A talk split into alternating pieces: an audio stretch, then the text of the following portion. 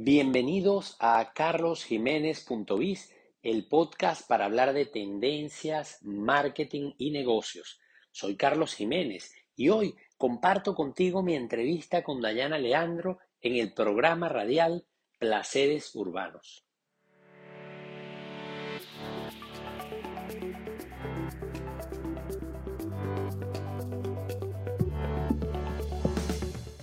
Y como cada miércoles recibo a través de la línea telefónica a mi querido Carlos Jiménez para hablar de marketing en esta sección de marketing 3.0, marketing digital. Carlos es conferencista internacional, experto en temas de marketing, presidente de la empresa Tendencias Digitales, que estudia las tendencias digitales no solo en Venezuela, sino ya a nivel de Latinoamérica, a nivel global. Tiene su empresa Useful, que es una empresa asesora en estos temas. Ha escrito varios libros que hablan de marketing digital, todos son bestseller, así que es una eminencia en la materia. Mi querido Carlitos, ¿cómo estás? Hola Dayana, buenas tardes. Muy bien, un gusto como siempre este contacto semanal y además con los escuchas de Placeres Urbanos. Así es. Mi querido Carlitos, hiciste una lista de libros, los comentamos acá en el programa. Y llegó el momento de, hablar del primero, que, bueno, es que de verdad eres como, como dicen por ahí, un ratón de biblioteca. Ya te comiste el primero, ya te comiste el primero. Sí, Dayana, es que ya se nos fue el mes de enero. Eh, estábamos hace poco dándonos el feliz año y resulta que ya el primer mes del, año 2022 está próximo a terminar esta semana.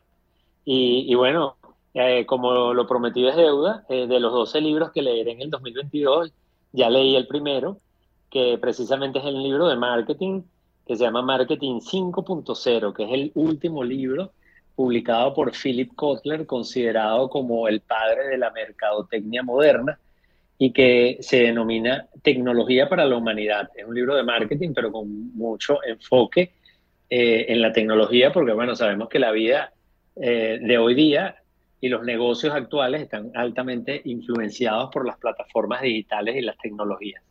Así es, imagínate, si en su momento, eh, en un eh, refrescar el programa, yo rebautizaba esta sección que tengo contigo, Marketing 3.0, que es el marketing que va eh, con los valores, de valores, ¿ok? ¿De qué va el 5.0?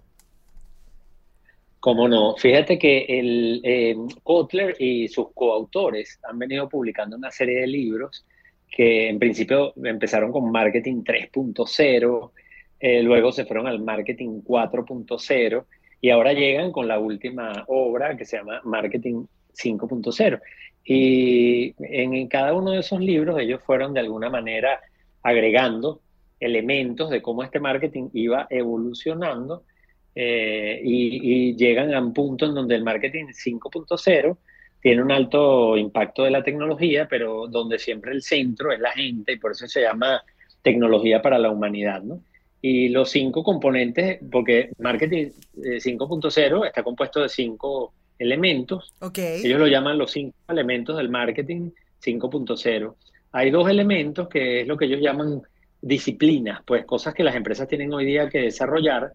Una es lo que llaman el marketing conducido por los datos. Es decir, si hoy día vas a hacer marketing, es muy importante ese desarrollo de base de datos y utilizar la información y los datos eh, como una, una, fuente importantísima de aprendizaje y de, y de información para tomar decisiones. Entonces, eh, de los cinco, el primero es ese. En inglés se le llama Data Driven Marketing, que es el marketing conducido por los datos. Okay. El segundo es el marketing ágil. Y aquí hemos hablado en algún momento de agilidad como una, como una de las habilidades o de las capacidades de las empresas, pero aquí exclusivamente hablando de marketing, se habla de un marketing que tiene que ser descentralizado, que, que eh, vamos a decir que tenga mucha capacidad de responder rápidamente al mercado, porque el mercado es muy cambiante. Entonces, fíjate que eh, entonces esas serían las dos disciplinas que conforman el marketing 5.0. La primera, marketing conducido por los datos, y la segunda, la agilidad. Pero luego hay unas aplicaciones que son las tres siguientes para llegar a cinco. Y que podemos incluso, Dayana, ir comentándolas en otros programas porque cada una tiene, algunas las hemos mencionado, pero cada una tiene una vida propia y tiene mucho de qué hablar. Las aplicaciones son tres. La primera es el marketing predictivo, que tiene que ver con todo este uso de la tecnología y de lo que llaman machine learning y la inteligencia artificial para poder predecir el comportamiento de los consumidores y entonces poder eh, tomar decisiones, poderlos servir mejor, personalizar mejor las experiencias. Entonces, esa es la primera. La segunda, el marketing contextual, que es la habilidad de poder identificar y poder perfilar a esos clientes, pero tomando muy en cuenta dónde ellos están en la tienda, en un centro comercial, y eso lo hace mucho, o se hace mucho usando sensores. De hecho, yo estoy trabajando tanto en análisis, de, eh, perdón, tanto en marketing predictivo, que es la primera aplicación, okay. Eh, como la segunda, que es el marketing contextual. Y la tercera, que es el marketing aumentado, que también hemos hablado acá, porque ya yo tengo años hablando de eso como tendencia, que es el uso de la realidad aumentada, la realidad virtual, para poder entonces potenciar ese marketing y crear experiencias increíbles donde se combina, lo físico con lo digital. De hecho, el famoso metaverso del que tanto se habla entraría en esto que tiene que ver con ese marketing aumentado, que es ese marketing que es inmersivo en, esas, en esos ambientes virtuales.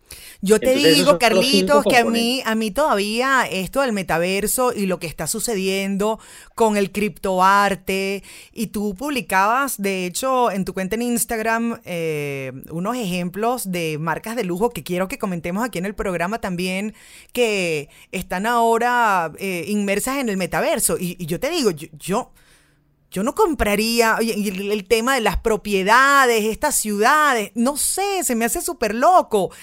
Yo no, seré retrógrada, pero yo no creo que pondría mi dinero ahí. Eh, ¿Cómo ves esto?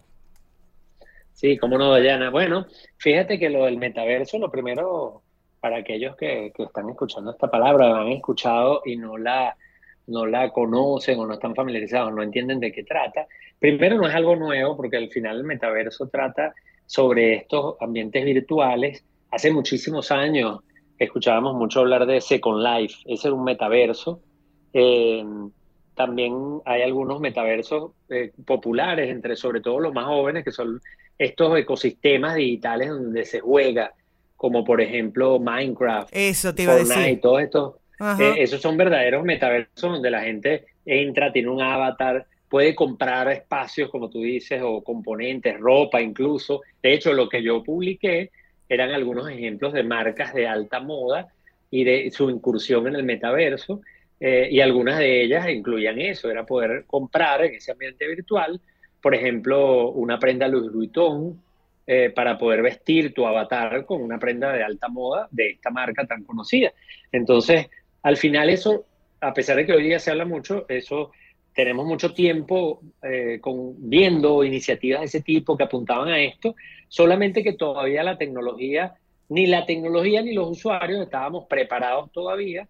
Y además, bueno, ahorita no solamente es que ya contamos con, una con tecnología, con acceso, sino que además a Facebook, cuando incluso llega al punto de cambiarle el nombre a la compañía y llamarla Meta, Correcto. y declara que va a invertir miles de millones en el desarrollo del metaverso. Obviamente eso le da un impulso distinto porque se genera como una tierra de oportunidades. Entonces mucha gente, las marcas saben que esto va a cobrar importancia y empiezan a experimentar. Claro, e, el hecho de eh, tener lo que hablábamos en programas pasados de la credibilidad. Ah, esto ahora está sustentado con Mark Zuckerberg, entonces yo me meto, ¿no? No es la antes era como, ay, todo sí, como simplemente loco. Ah, pero bueno, ahora tenemos a este señor ahí, entonces la causa no es tan loca, aquí tienen que haber eh, oportunidades reales en este mundo virtual. Pero yo quiero que hablemos justo de, eso, Carlitos, de cómo, cómo lo han hecho estas marcas y, bueno, cómo lo ves. Y bueno, el metaverso, eh, como decíamos, es ese concepto de esos mundos virtuales y, sin embargo, si lo queremos aterrizar y llevar a, cómo una empresa lo puede aplicar, eh, yo publiqué en Instagram la semana pasada en mi cuenta Carlos Jiménez Net, publiqué un ejemplo de tres marcas de lujo, o tres ejemplos de marcas de lujos o de lujo que han estado experimentando ya desde el año pasado con el metaverso, marcas muy conocidas, y el primer ejemplo era eh, Gucci, eh, junto con una plataforma de juegos que la gente que tiene niños, y yo creo que tú la debes conocer, Roblox, una plataforma de juegos, porque los niños, sobre todo los pequeños, utilizan mucho esta plataforma para jugar. Entonces, eh, aquí lo que hizo Gucci fue recrear una iniciativa, una iniciativa que ya existe, que es Gucci Garden, y recreó ese ambiente virtual donde los, los usuarios podría, podían interactuar con la marca. Fíjate, eh, en ese ambiente virtual podían incluso eh, comprar piezas de la marca, prendas de vestir, pero para vestir el avatar, para vestir ese, ese avatar digital este, así que esto fue muy interesante y, de alguna manera una, una, ellos lo que hicieron fue recrear algo que ya existe en Italia, en el mundo real, en Florencia particularmente, pero bueno, obviamente como una estrategia para poder compartir, eh, conectarse sobre todo con, con, los usuarios más jóvenes, ¿no? Porque un poco lo que pasa, el reto de las marcas eh, hoy día, sobre todo de este tipo de marcas, es mantenerse conectados con las nuevas generaciones de hecho, el propio libro de Kotler dice que uno de los grandes retos de, la gente de marketing es poderse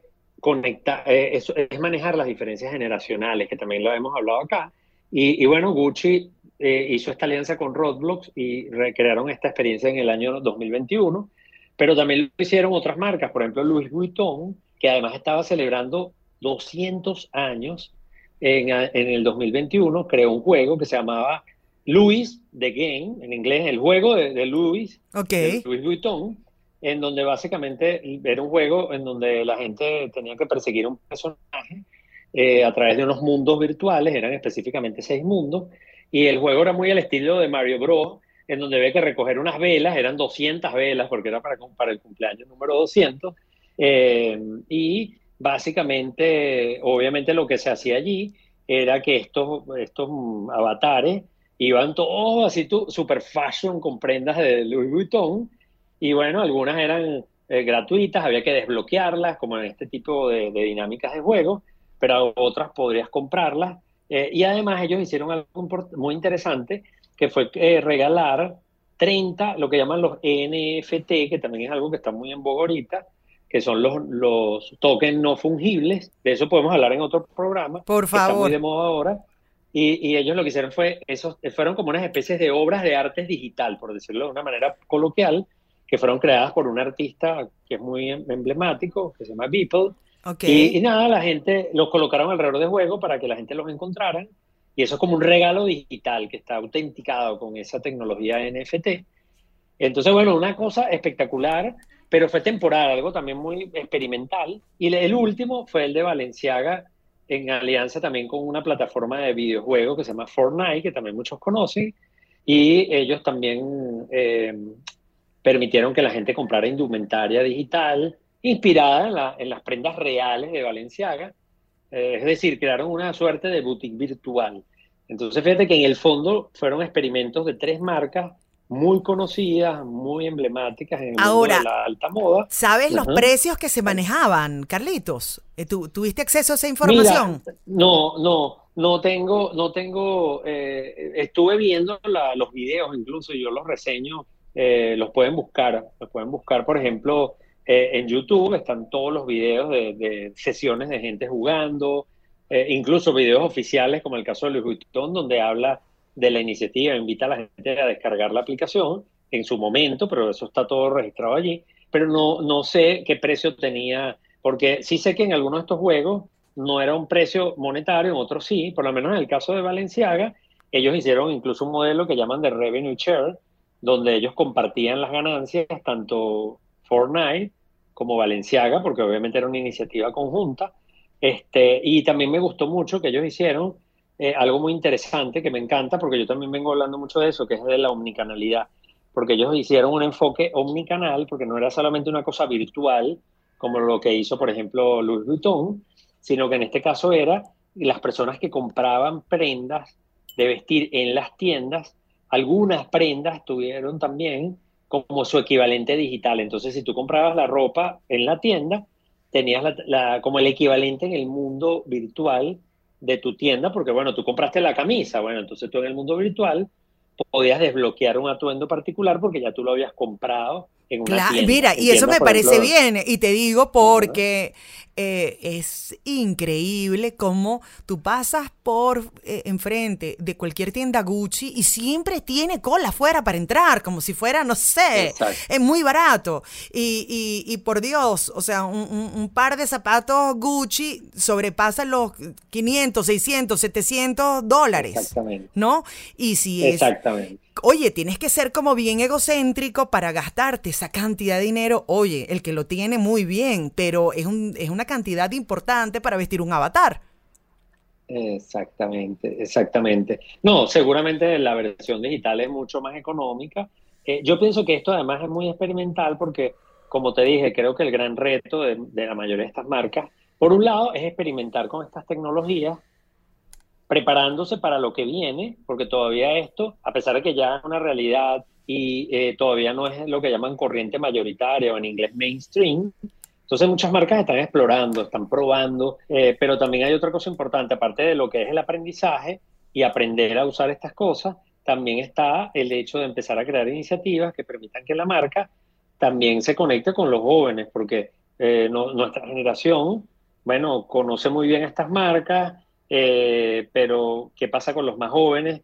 Que además son mucho más pragmáticos, son mucho más, eh, valoran mucho más otras cosas y no necesariamente, como tú bien lo dijiste ahorita, oye, eh, va a gastar tanto dinero por un calzado que además está generando productos que son desechos, que contaminan, que crean, que tienen un impacto en el ambiente. Entonces las generaciones más jóvenes tienen otra mentalidad y bueno, el reto de la marca no solamente es aprender a usar la tecnología, sino es a su, mismo, a su misma vez eh, empezar a ver cómo puede crear iniciativas y puede, cómo puede darse a conocer con un consumidor que, más joven, que no necesariamente los ve como lo ve el consumidor baby boomer, el consumidor de la generación X, en donde ellos ya definitivamente fueron unos ganadores. Claro. La, gran pregunta es, ¿serán ganadores con los consumidores Z y alfa? Sí, sí, porque además cuando hablábamos en su momento del marketing 3.0, el marketing eh, asociado a los valores y justamente eh, la ecología como uno de esos grandes valores que, que se, se, tomaban en cuenta o agarraban pues mayor importancia. Carlito, se me fue el tiempo. Vamos a invitar a las personas a que escuchen el podcast, a que vean esta publicación o lo que está relacionado al contenido que hemos hablado hoy en tu cuenta en Instagram. Vamos a dar todas las coordenadas. Sí, cómo no, Dayana. Bueno, pueden ir a carlosjiménez.info, Jiménez con J y Z y allí pueden encontrar el enlace a todas mis plataformas sociales, leer artículos, pero ahí está el enlace particularmente del podcast y también está en mi cuenta de Instagram en la bio. Mi cuenta de Instagram es Carlos Jiménez Net. Los invito a que escuchen el podcast en donde está el análisis, el resumen del libro, el primer libro de este año correspondiente al mes de enero, Marketing 5.0.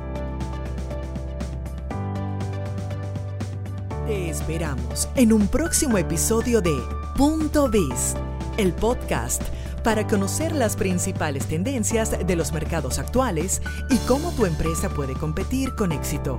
Si deseas recibir las principales ideas de este podcast, suscríbete en www.carlosjiménez.info/biz.